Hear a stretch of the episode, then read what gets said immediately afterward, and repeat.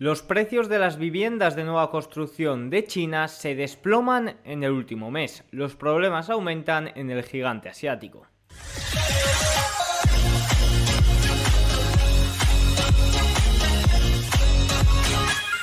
Muy buenas a todos y bienvenidos un día más al canal. Hoy es miércoles 16 de agosto de 2023 y en este momento son las 21.27 hora española, 15.27 horario ET. El día de hoy hemos conocido eh, puntos importantes, datos importantes sobre el mercado inmobiliario chino. Recordemos que el mercado inmobiliario de China pesa un 20% sobre el Producto Interior Bruto del país y por tanto todo lo que sucede en este sector es muy muy importante para el desarrollo de la economía china. También hemos tenido importantes noticias en Europa. La eurozona creció un 0,3% según la última lectura del Producto Interior Bruto del segundo trimestre. En cambio, hay algunos países como por ejemplo Holanda que han confirmado la recesión técnica. Por otro lado, también hemos tenido datos importantes, más que datos, publicación de actas importantes de las minutas de la última reunión de la Reserva Federal, en la que no se han sacado muchas conclusiones, pero habrá algunos comentarios que trataremos en este vídeo. Así que dicho esto, vamos con los puntos más importantes del día. Antes de ir con ello, agradecer al patrocinador de este vídeo, que se trata de Bison Trade, el broker de Miralta Bank, que tiene un foco bastante grande en la educación, haciendo webinars, posts y demás, de los que soy bastante eh, tanto consumidor como creador, porque estoy con ellos colaborando pues, en posts prácticamente semanales. Dicho esto, también tienen eh, operativas con más de 30.000 activos financieros en todo el mundo, acciones, bonos, fondos de inversión, ETFs, y lo mejor es que son españoles, que puedes ir a, las oficinas si tienes algún problema o si les llamas por teléfono te atenderán en español, algo que no sucede con otros brokers. Así que si os interesa os dejo abajo el link.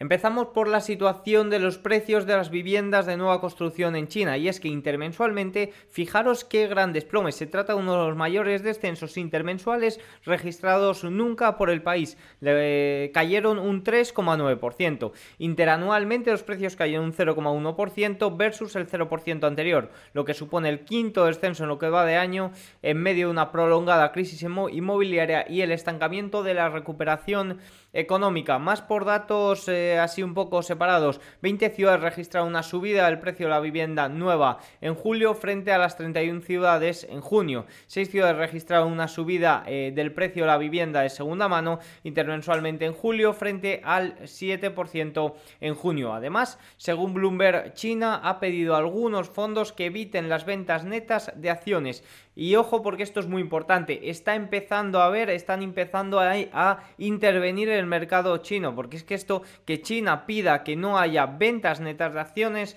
eh, es una, totalmente una intervención o un intento de intervención en los mercados para tratar de que no desciendan aún más. Luego veremos el índice Hansen como en el día de hoy se ha desplomado, vamos, ha desplomado, ha caído otro 1,26% y ya acumula un gran desplome en las últimas sesiones. Por lo que esto es muy importante, se están está empezando a intervenir al mercado de valores chino. Recordemos que también el mes pasado pidieron a bancos y empresas que redujeran sus compras eh, de dólares. Por lo tanto, las acciones chinas están sufriendo en medio de una gran crisis que vive el país y que aún puede ir a más porque Bloomberg en el día de hoy ha filtrado que quizás uno de los grandes eh, administradores de fondos que recordábamos que informábamos el lunes que estaba teniendo problemas, parece que puede ser insolvente, pero lo comentaremos más adelante. También, por seguir un poco la cronología del día, hemos tenido datos de IPC e IPP en Reino Unido. Fijaros porque son datos importantes. La inflación de los precios al consumo bajó al 6,8% como se esperaba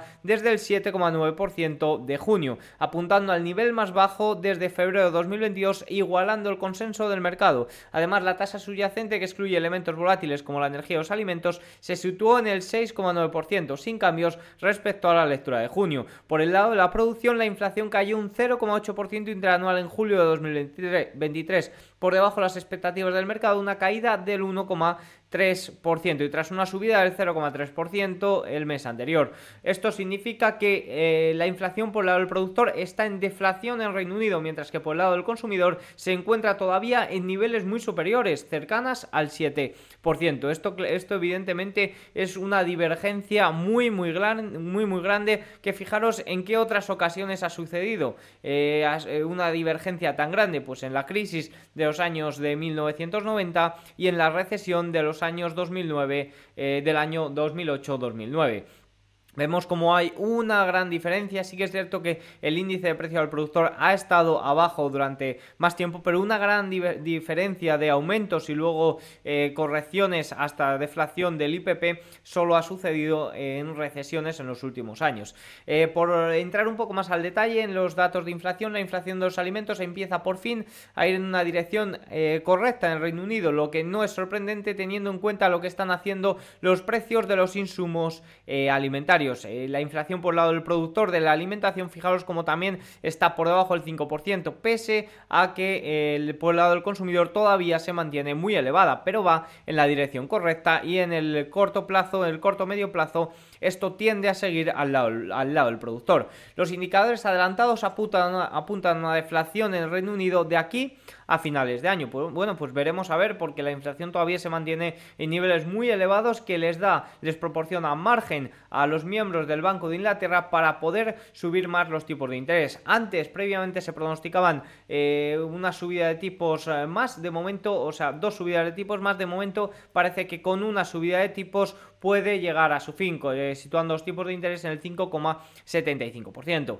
Veremos a ver qué acaba sucediendo en Reino Unido. Más puntos importantes, si hoy el día va de inmobiliario, hemos conocido las viviendas iniciadas y los permisos de construcción en Estados Unidos. Después de las grandes caídas del mes pasado, se esperaba que las viviendas iniciadas y los permisos de construcción se recuperaran modestamente en los datos de julio publicados hoy. Sin embargo, vemos como hemos tenido un dato más bien mixto. Las viviendas iniciadas tuvieron un aumento intermensual del 3,9% frente al 1,1% previsto, pero se ha visto afectado con la revisión a la baja del mes de junio. Recordemos que esto de las revisiones gusta mucho a los datos eh, en especial estadounidenses, te lanza un titular más fuerte y luego te revisan a la baja los datos para que aquí no haya pasado nada. Viviendas unifamiliares aumentaron un 6,7% y las viviendas multifamiliares eh, se situaron en 460.000 eh, en 460.000 empatado en el más bajo de de julio de 2022. Por parte de los, por parte de los permisos de construcción aumentaron solo un 0,1% intermensual, muy por debajo del 1,5% esperado, un enfriamiento bastante, bastante evidente. A nivel unifamiliar, hasta 930.000 desde las 924.000, que es el más alto desde junio de 2022, y multifamiliar hasta 464.000 desde 465.000, el nivel más bajo desde octubre de 2020. Un enfriamiento bastante claro por la parte inmobiliaria de Estados Unidos. Más puntos importantes que han sucedido en el día de hoy y es los precios de Tesla. Recordemos que eh, con respecto al Model Y, eh, ya se bajaron los precios en China el lunes, se informaba el lunes, y hoy han anunciado nuevos descuentos de hasta un 6,9% en el Model X, en el Model S y en el Model X, eh, en dos, que Parece que he mencionado tres, no, pero en el Model S y en el Model, en el Model X. Eh, la compañía publicó en Weibo, que Weibo se trata de un medio chino donde comunica la compañía o acostumbra la, compañía a comunicar noticias, pues el precio de su Model S se reducirá un 6,7% a 754.900 yuanes, unos 103.477 dólares, desde los 808.900 yuanes anteriores. El Model X eh, de la compañía tiene un precio de un 6,9% más bajo a 836.900 yuanes frente a los 898.900 yuanes. Las acciones a primera hora no gustaron que caían un 2% tras este dato. En estos momentos vemos como Tesla está cayendo también un 2,4%. Respecto a si esto son buenas noticias o no para Tesla, bueno, pues cada uno debería hacer su propio análisis. Desde mi punto de vista, lo que nos sugiere es que deja de ser una compañía premium, una compañía que hace tantas rebajas de precios como hemos visto en los últimos años o año y medio, no es una compañía o no acostumbra a ser una compañía premium. Por lo que evidentemente si tu tesis de inversión no se ajusta eh, o Tesla está categorizada como una compañía premium de vehículos eléctricos, de vehículos eléctricos en general de vehículos, pues quizás deba revisarlo. Si se eh, trata de una compañía que va buscando las economías de escala, pues tu tesis estará en el lado correcto. Simplemente voy a hacer ese comentario. Eh, ya sabéis que aquí no se hace recomendaciones de inversión y que cada uno deberá de tomar sus propias decisiones. Más puntos importantes, y esto está relacionado con los problemas chinos, y es que eh, Zongron, que no sé muy bien cómo se pronuncia, eh, puede ser insolvente. Recordemos que eh, el lunes o martes, no, supongo que fue el lunes o el domingo, informamos de que había problemas, que era un administrador que movía una cantidad de un billón en el país asiático y tenía problemas de impagos. Fijaros, estos problemas parece, o según informa Bloomberg, se han acelerado, ya que el administrador no solo no pagó los pagos de docenas de productos, sino que también estos se suma a retrasos en al menos otros 10 desde finales de julio. Y además informa Bloomberg que no tienen un plan inmediato para recuperar a los clientes, lo que indica problemas en el asediado banco en la sombra. Esto de banco en la sombra significa a un banco de capital riesgo eh, chino, que es así un poco como se lo llaman allí. Eh, es más profundo, los problemas son más profundos de lo que se sabía anteriormente. Claro, simplemente se había informado que, eh, era, no era insolvente, sino que había realizado impagos y todavía no habían pasado los 30 días, por lo que se contaban un poco como impagos y retrasos. Pero bueno, ya parece y están saliendo informaciones de que los problemas dentro de este administrador pueden ser mayores. Los problemas son tan profundos que es uno... Eh, los problemas son tan profundos para la economía china y para sobre todo el sector este de capital riesgo chino, eh, ya que se trata de uno de los jugadores más importantes. Se supone que esta industria bancaria tiene 3 billones de dólares y esta compañía administra prácticamente un billón, por lo que eh, tendría bastantes, bastantes eh, problemas en general el sector de capital riesgo o de eh, banco en la sombra, que no, no es eh, tal la traducción, pero bueno, para que nos hagamos una idea. Y por supuesto, recordemos que el mercado inmobiliario chino, como he comentado al inicio, es probablemente el mayor, la mayor clase de activos del mundo. El mercado inmobiliario chino pesa un 20% del total del Producto Interior Bruto, un 20% Recordemos que decíamos que en las acciones de Eurostox, por ejemplo, el 25% de los beneficios dependían en gran parte del país asiático. Y vemos cómo el comportamiento de las acciones está muy ligado a lo que sucede allí. Bueno, pues imaginaros si cae el sector inmobiliario en China, que es un 20% del Producto Interior Bruto, se puede preparar uno bastante grande. Y es que China en realidad tiene bastantes problemas. Acostumbraba a crecer al 7-8% acumulando una deuda o gracias a una deuda despiadada y eh, está viendo problemas para que pueda seguir este ritmo. Y estos problemas pues pueden dejar entrever, pueden eh, dejar claro quién, eh, quién, nadaba desnudo y China en estos momentos parece que lo está haciendo. por, este, por parte de los estímulos chinos, eh, vinieron estímulos chinos en el día de ayer, veremos si vienen mayores estímulos a futuro, ya que el problema es bastante grande. Incluso los bonos de China estaban totalmente desplomados. Habrá más detalles sobre el cierre de sesión, eh, o sea, habrá más detalles al cierre de sesión, que me dé tiempo a analizar un poco bien al total eh, la jornada, también inclusive los bonos chinos en The Market Day, que es el informe que estáis viendo en pantalla, que mandó dos horas después del cierre de la sesión americana. Más puntos importantes del día de hoy es ese Producto Interior Bruto de la Eurozona que creció un 0,3% en el segundo trimestre de 2023, tras un primer trimestre plano en línea de la estimación. Se trata de la segunda lectura, por lo que la primera lectura ya pronosticó este 0,3%. recordemos que la economía de la Eurozona llegó a entrar en recesión en la segunda lectura del eh, Producto Interior Bruto del primer trimestre. Finalmente la última lectura salió plano, por lo que no se encuentra o no entró oficialmente en recesión y el último dato la última lectura ha sido el 0,3%, mostrando un crecimiento superior a lo que eh, sucedió en eh, el último trimestre del año 2022 y el primer trimestre del año 2023. Evidentemente estos son unos datos, podríamos decir que positivos para la eurozona, sí que es cierto que es un crecimiento muy débil, ya lo he comentado en varias ocasiones, me da igual que crezca un 0,2% a que descienda un 0,2%, la verdad es que el sentimiento y lo que va a afectar a la economía es prácticamente igual. Pero bueno, eh, mejor que sea positivo. Eh, si nos vamos un poco por países, bueno, un pequeño comentario. Eh, la recuperación de la demanda se vio favorecida por la moderación de las presiones inflacionistas. Entre las mayores economías del bloque, Francia subió un 0,5% y España un 0,4%, que fueron las que impulsaron al alza. Como he comentado en varias ocasiones, España tiene una de las eh, posiciones, desde mi punto de vista, tiene unas posiciones geográficas más beneficiadas de un poco la situación que está eh, ocurriendo en la eurozona, ya que está muy ligada con el factor energético, el factor guerra Rusia-Ucrania y también incluso el factor climático. Eh, a todo eso a España le toca mínimamente, en general la península ibérica, por lo que es uno de los más beneficiados. Eh, más puntos importantes, la economía alemana se estancó en el 0%, Italia experimentó una contracción del 0,3%. Eh, en términos anuales, la eurozona creció un 0,6%, el ritmo de expansión más débil desde el periodo de recesión del año 2020-2021. Y por cierto, Holanda, que no suele ser un país que se comente mucho, entró oficialmente en recesión. En el primer trimestre del año 2023 cayó un 0,4% y en el último un 0,3%. Fijaros como en el último trimestre del año 2022 creció un 0,9%, por lo que haya que haya datos positivos en este momento para algunas economías del bloque no significa que el próximo trimestre no puedan ser negativos incluso en la próxima lectura, ya que hay veces que varían eh, demasiado. Más puntos importantes y el último ya gran punto del día de hoy es que se han publicado o se han conocido las actas de la última reunión de la Reserva Federal del 4 de julio de 2023, reunión en la que se subieron los tipos de interés 25 puntos básicos. Algunos comentarios sobre ello es que la incertidumbre sobre las perspectivas económicas de Estados Unidos sigue siendo elevada. Las futuras decisiones políticas de la Reserva Federal se basarán en la totalidad de los datos conocidos antes de la reunión del 25 y 26 eh, de julio.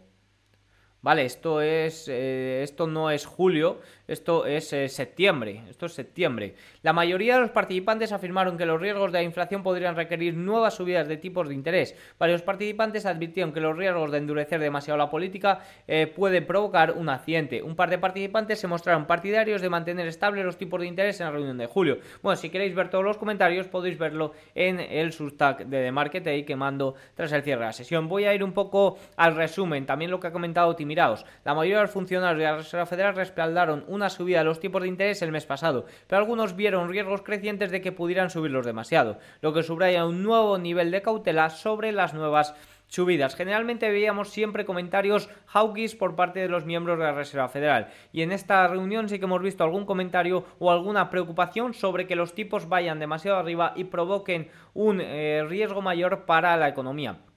Por lo tanto, se activa, como dice Timiraos, un nuevo nivel de cautela sobre que eh, los miembros de la Reserva Federal se están dando cuenta que subir los tipos más de lo esperado puede hacer, es decir, pasarse de frenada, puede hacer que cause mayores problemas para eh, la economía. Dicho esto, eh, también nos informan que irán paso a paso, que irán dato a dato y que lo más importante serán los datos que tengamos previos a la última reunión, como ya vienen haciendo las últimas sesiones. Pero bueno, de momento esto eh, elimina quizás la posibilidad, si ya era mínima, de subidas de tipos. De momento tampoco aumenta las probabilidades de bajadas de tipos para finales de este año. Más puntos, vamos con los gráficos más importantes del día. A nivel macroeconómico, ¿puede expandirse la economía mundial con China cada vez más, en apuros? Por primera vez en dos décadas estamos a punto de averiguarlo. Los datos de esta semana muestran que casi todos los motores putativos de la economía china crecieron a un ritmo muy decepcionante. La diferencia de rentabilidad entre los bonos del Estado chino y los estadounidenses a 10 años es ahora de más de 160 puntos, la mayor desde el año 2007. Bueno, pues veremos a ver si es capaz la economía mundial crecer sin el impulso de la economía eh, china que era gran parte de ese crecimiento en los últimos eh, años, pero como vemos, China está en horas flojas. Un gráfico importante, el porcentaje de la deuda de tarjetas de crédito con más de 30 días de retraso ha aumentado durante los últimos 6 trimestres. Las tasas de morosidad casi ha duplicado, se ha duplicado durante los, eh, desde sus mínimos recientes y ahora se sitúan en su nivel más alto desde 2020. Todo ello mientras la deuda por tarjetas de crédito ha superado el billón de dólares por primera vez. Ya lo comentábamos que la morosidad por tarjetas de crédito estaba aumentando y esto era un gran problema. ¿Por qué es un gran problema? Porque esto nos está mostrando eh, de una forma muy certera que el consumidor está empezando a tener problemas para estos pagos. Y si el consumidor está empezando a tener problemas para hacer estos pagos, eh, significa que va a reducir en el corto plazo su consumo discrecional, que es una gran pata del Producto Interior Bruto estadounidense. El indicador, por otro lado, el indicador del Producto Interior Bruto de la Fed de Atlanta, que lo clavó en la última lectura, eh, ha pronosticado para el tercer trimestre que el Producto Interior Bruto sube del 5% al 5,8%. 0,8%. Desde mi punto de vista es una auténtica locura y es un dato eh, totalmente consumido por el optimismo. Ojalá sea así, eh, por supuesto, pero se me hace difícil, se me antoja difícil que esto pueda suceder. Eh, fijaros que si vemos un poco por colores, vemos como el PCE, tanto de servicios como de bienes, es el impulsor de gran parte de ese crecimiento, que lo tenemos tanto en naranja como en azul. Y luego también tenemos en rosa los inventarios. Evidentemente, esto sea verdad o sea mentira, son datos que no dejan eh, muy buen lugar a, a miembros de la Reserva Federal, ya que significaría que la inflación sería más pegajosa de lo que se esperaría. Más puntos importantes. El yen japonés se desplomó el miércoles hasta niveles que llevaron a Japón a intervenir en el mercado de divisas el año pasado, en medio de una persistente brecha de tipos de interés entre Estados Unidos y Japón. El diferencial de rendimiento, entre, eh, de rendimiento a 10 años entre Estados eh, Unidos y Japón ha subido a 3,6 puntos porcentuales. Bueno, ya sabéis todo lo que ha sucedido en Japón y que próximamente, creo que el viernes de madrugada, tenemos datos muy importantes sobre la inflación en este país, que es uno de los culpables de que se flexibilizara ese límite del rendimiento del bono japonés a 10 años, ya que los inversores estaban apostando a mayores eh, subidas de tipos eh, para paliar esa inflación y por tanto estaban cortos en los bonos a 10 años japoneses. Más puntos importantes. Los dos gráficos siguientes comparan el IPC mensual y el interanual con el IPC excluidos los precios de la vivienda. En los últimos tres meses el IPC excluido los precios de la vivienda ha registrado una media de más 0,01. Los datos interanuales muestran que el IPC excluido los precios de la vivienda es del 1,19% comparándose con el 3,1% oficial que conocimos la semana pasada. Esto ya lo informamos el mismo día que salió el dato IPC. Si los datos de IPC estadounidense se midieran como los datos de IPC armonizado de la Unión Europea, la inflación sería mucho más, eh, más baja de lo que nos muestran los datos. Pero evidentemente el CERTEL pesa mucho, igual que ahora está perjudicando para ir al alza, también eh, entorpeció para ir ahora, eh, al igual que perdón, al igual que ahora está perjudicando para ir a la baja, también perjudicó para ir al alza eh, cuando la inflación se estaba comenzando a disparar. Sí que es cierto que entre medias eh, ha habido un cambio en esa medición y ha dado más y mayor peso al shelter, pero aún así también tenía bastante peso eh, previamente. El tipo de interés de las hipotecas fijas, bueno, eh, perdón, perdón, que me he saltado, un pequeño comentario también sobre la inflación. Evidentemente estos son datos muy reveladores de que la inflación de la vivienda tiene mayor peso y que sin ella estaríamos prácticamente en niveles totalmente normales, pero hay que tener en cuenta también la tasa base y que sigue influyendo bastante. habría que ver eh, cómo se sitúa la inflación cuando la tasa base ya no tenga tanta influencia, porque sí que estamos viendo como intermensualmente, ya lo vimos ayer con el dato de ventas minoristas, con el alza de la gasolina y demás, estamos viendo cómo hay datos que nos muestran que la inflación puede ser más pegajosa por parte de esos factores. Entonces habría que ver si la caída del shelter contrarresta esa posible subida, o vamos, esa posible no, esa subida intermensual de muchos indicadores de que la inflación sigue siendo pegajosa. Por, último, eh, por último, el último gráfico de la macroeconomía, el tipo de interés de las hipotecas fijas a 30 años subió 7 puntos básicos hasta el 7,19% en la semana finalizada el 11 de agosto, según datos de la Asociación de Banqueros Hipotecarios publicados el miércoles por Bloomberg. Más puntos importantes, la amplitud a corto plazo está sufriendo una paliza. Solo el 27% del S&P 500 sigue cotizando por encima de sus respectivas medias móviles de 20 días, frente al 80% de hace eh, un mes. Estábamos viendo durante las últimas semanas cómo el latigazo que estaban dando las small caps estaba siendo bastante, bastante considerable. Más gráficos. Entre los clientes de JP Morgan, el 31% plantea aumentar la exposición a renta variable, mientras que el 68% plantea aumentar la duración de los bonos. La subida de los precios de las materias primas energéticas no ha ido acompañada de otras materias primas. Esto sugiere que los recortes de la oferta son los únicos responsables de las subidas. Y por último, un comentario, la lectura media actual del sector de S&P 500 es extremadamente baja. Las correlaciones son del 0,61 por debajo del nivel de 2 de desviaciones estándar. Dato muy interesante proporcionado por DataTrek. Dicho esto, vamos con el cierre de sesión. Empezamos por Europa, el DAX alemán cerraba en el día de hoy un 0,14% arriba, el Eurostock 600 menos 0,07 en un mal día para el sectorial bancario, sobre todo para HSBC por ese gran peso que tiene en la economía china. También han corregido Louis Vuitton y demás compañías relacionadas con el lujo y relacionadas también con eh, China. Por lo tanto, día un poco débil para los valores que generalmente suelen liderar los índices europeos que ha hecho que cierren prácticamente planos. El Eurostock 5 50 también caía un 0,13%, el IBEX 35 más 0,03%, prácticamente de más a menos en el día de hoy que se mantiene por encima de esa línea de tendencia. Reino Unido corrige el 0,55% después de que se hayan conocido esos datos de IPC y de IPP con una gran divergencia. El CAP francés eh, caía un 0,10% de más a menos el día de hoy, Italia 0,97 abajo, perdiendo media de 50 sesiones, Suiza 0,31 eh, de más a menos también el día de hoy y Holanda en el día que se confirmaba esa recesión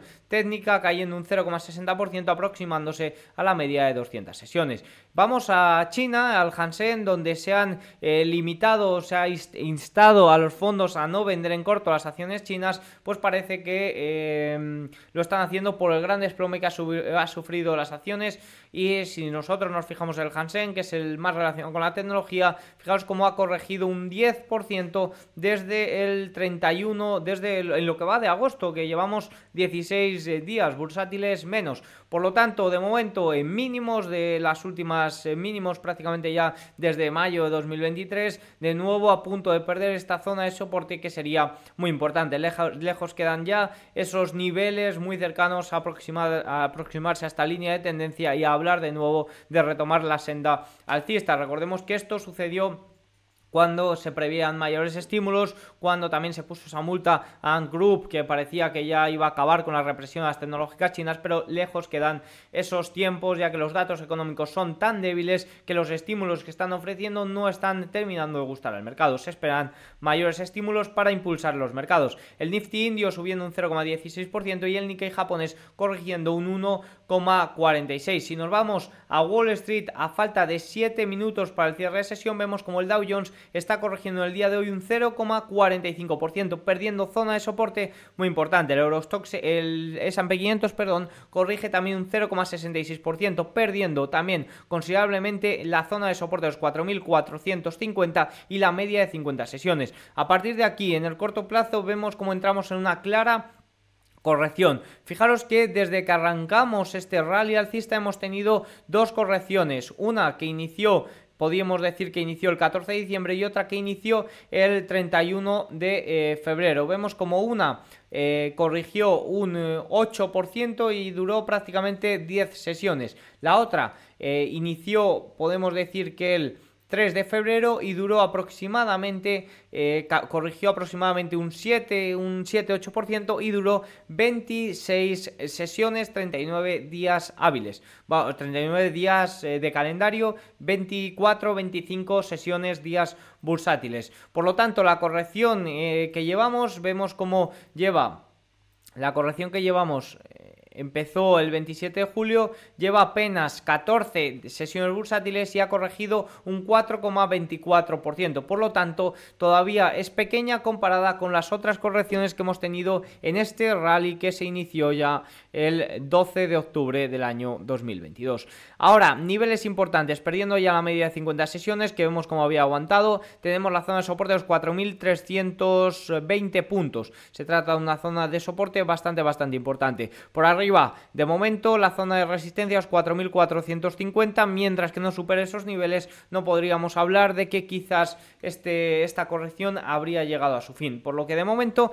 estas son las pautas a seguir por mi parte en el S&P 500. Respecto al Nasdaq 100 también eh, se encuentra con una corrección algo eh, más severa. Vemos como ya lleva un 5% de corrección, lleva también eh, las mismas sesiones bursátiles y vemos como en este rally ha habido correcciones, ha habido menores correcciones. Sí que es cierto que tuvimos la corrección, la corrección esa del 14 de diciembre fue... Em, fue bastante más, eh, más, fuerte, fue también prácticamente la misma duración, algo más corta, pero corrigió un 12% y aquí corrigió en febrero, corrigió un 8%, por lo que de momento se trata de una corrección más leve de la que, eh, de las que han sucedido en este rally último que hemos tenido y se trata de una corrección evidentemente eh, muy necesaria si queremos que esto sea un rally a largo plazo que pueda superar los máximos. ¿Por qué? Porque llevamos una subida muy muy considerable, por lo que de momento el rally o se trata más bien de una corrección dentro del rally. Sí que es cierto que hemos perdido soportes, pero no hemos perdido soportes muy importantes. Hemos perdido la media de 50 en el S&P 500, pero no hemos perdido zonas eh, de soporte importantes y por lo tanto con una, eh, con una caída de un 4%, viendo que hemos tenido correcciones del 8% en este rally alcista, se trata de momento simplemente, o deberíamos de tratarlo de momento como una simple corrección. Ahora, para ir al alza ya vemos como en el S&P 500 habría que superar esa media de 50 y esa, esa zona de, resistencia, de sí, de resistencia, los 4.450 y en las DAC podríamos hablar de los 15.300 puntos y también de la media de 50 que sin duda es importante. Ahora el Russell 2000 vemos como pierde zona de soporte muy importante, pierde los 1.900 puntos y de nuevo vuelve a niveles de este rango lateral que no termina de romper. Fijaos que ya lo ha intentado en tres ocasiones y que las tres no ha podido eh, con ello. Si nos vamos a mirar por capitalización bursátil, en el día de hoy también están saliendo muy mal todas las capitalizaciones, en especial las nano y las small caps, que ya sabemos que cuando vienen vacas flacas son las más perjudicadas. Las mega y las large son las que más tratan de mantener el tipo. Por sectores, los utilities manteniendo el día de hoy, cíclicos, real estate y servicios de comunicación muy afectados. Si continuamos con lo que está siendo la sesión bursátil estadounidense, vemos como el rendimiento del bono a 10 años pese al enfriamiento del mercado inmobiliario sigue escalando, superando el 4,27% eh, al 4,27% en máximos desde octubre del año 2022. Y también eh, sorprende con esos datos, con esas minutas de la Fed, que sí que es cierto que no nos han proporcionado ningún dato importante, pero sí que por lo menos nos han eh, dicho, nos han confirmado que están teniendo mayor cautela con las subidas de tipos. Pero aún así, el rendimiento del bono a 10 años sigue escalando y es que no solo afecta aquí eh, esos problemas de, inflación, que ya vemos como la inflación puede ser más pegajosa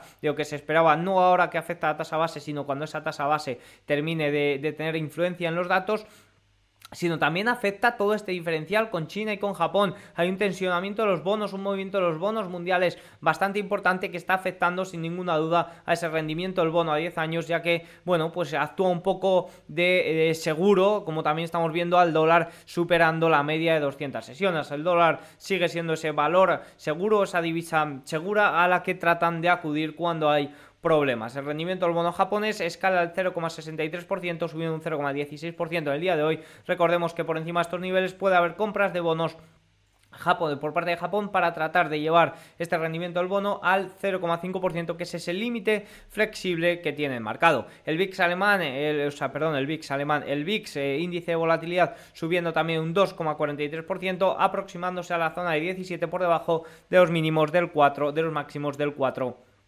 de agosto. Y el West Texas corrige hoy un 2,21% después de unas grandes eh, subidas y también teniendo los datos de inventarios. De momento, por encima de la media de 200 sesiones, sí que es cierto que ha perdido la media exponencial de 21 sesiones, por lo que esto sería el próximo soporte que tiene por delante. Más puntos importantes, el oro corrige también un 0,5% y ojo porque el oro pierde la media de 200 sesiones y hace mínimos desde el 10 de marzo de 2023. Eh, la fortaleza del dólar sin duda está detrás de esta caída del eh, oro. Por, eh, por seguir comentando, oro frente a euro 0,28, o sea, dólar frente a euro sube un 0,28% y por el lado de la renta fija americana vemos cómo va aumentando la rentabilidad con lo que conforme va aumentando la duración. Ya por hacer comentario técnico antes de pasar a los principales valores, vemos como el oro a corto plazo ya perdiendo esta media de 200 sesiones podríamos decir que tiene una zona de soporte en los 1880 puntos que sin duda se trata de un nivel eh, importante. Por lo que esta sería la zona a marcar tras perder esta media de 200 si confirma la pérdida en el día de hoy al cierre. Eh, más puntos importantes, vamos con los market leaders del día de hoy, que sin duda son los culpables de la caída del mercado. Apple corrige un 0,5%, de momento aguanta el soporte de los 176 dólares. Microsoft 0,47%, ya en una corrección mucho más severa y aproximándose a esta línea de tendencia que está trazada desde eh, enero del año 2023. Amazon 1,92%, cerrando oficialmente eh, uno de los gaps que tenía abierto y perdón, uno de los gaps que tenía abierto, no, el gaps que tiene abierto no le cerraría hasta zona los 130 dólares, por lo que todavía tiene bastante hueco para ello. Nvidia, pese a la subida de ayer y de antes de ayer, vuelve a corregir, parece que lo de estos días fue un poco rebote del gato muerto, o al menos eso espero, porque la verdad que Nvidia tiene una corrección por delante bastante eh, severa y bastante sana si queremos que se convierta en una tendencia, en un valor a largo plazo. Nvidia ahora mismo está valorada a unos niveles que la inteligencia artificial no es capaz de soportar en los próximos resultados, por lo que veremos qué tal salen que presenta la semana que viene. Más puntos importantes, Google corrige un 0,86%, también eh, por encima de ese gap y por encima también de la zona de soporte 228. Meta 2,54 abajo, a punto de perder, ya perdió media de 50 sesiones y a punto de perder también eh, zona de soporte de 290 puntos. Veremos si lo confirma el día de hoy. Y Tesla corrige un 3,16%, perdiendo zona de soporte importante tras esas rebajas de tipos que no han gustado mucho al mercado, aunque sí que es cierto que el mercado de fondo ya estaba bastante afectado. Y por último, comentar el uranio, que sí que es cierto que lo he comentado en las últimas sesiones por aquí. De momento, 5% abajo. Eh, valor como Urroy en el día de hoy, perdiendo media de 200 sesiones y no termina de eh, calibrar o no pudo con esa media de 200 sesiones y de momento también a la baja un poco en sintonía con el mercado. Así que nada, dicho esto, tienen todos los datos, espero que les haya gustado el vídeo, si es así, hacedmelo saber con un like, un comentario y nos vemos mañana. Chao.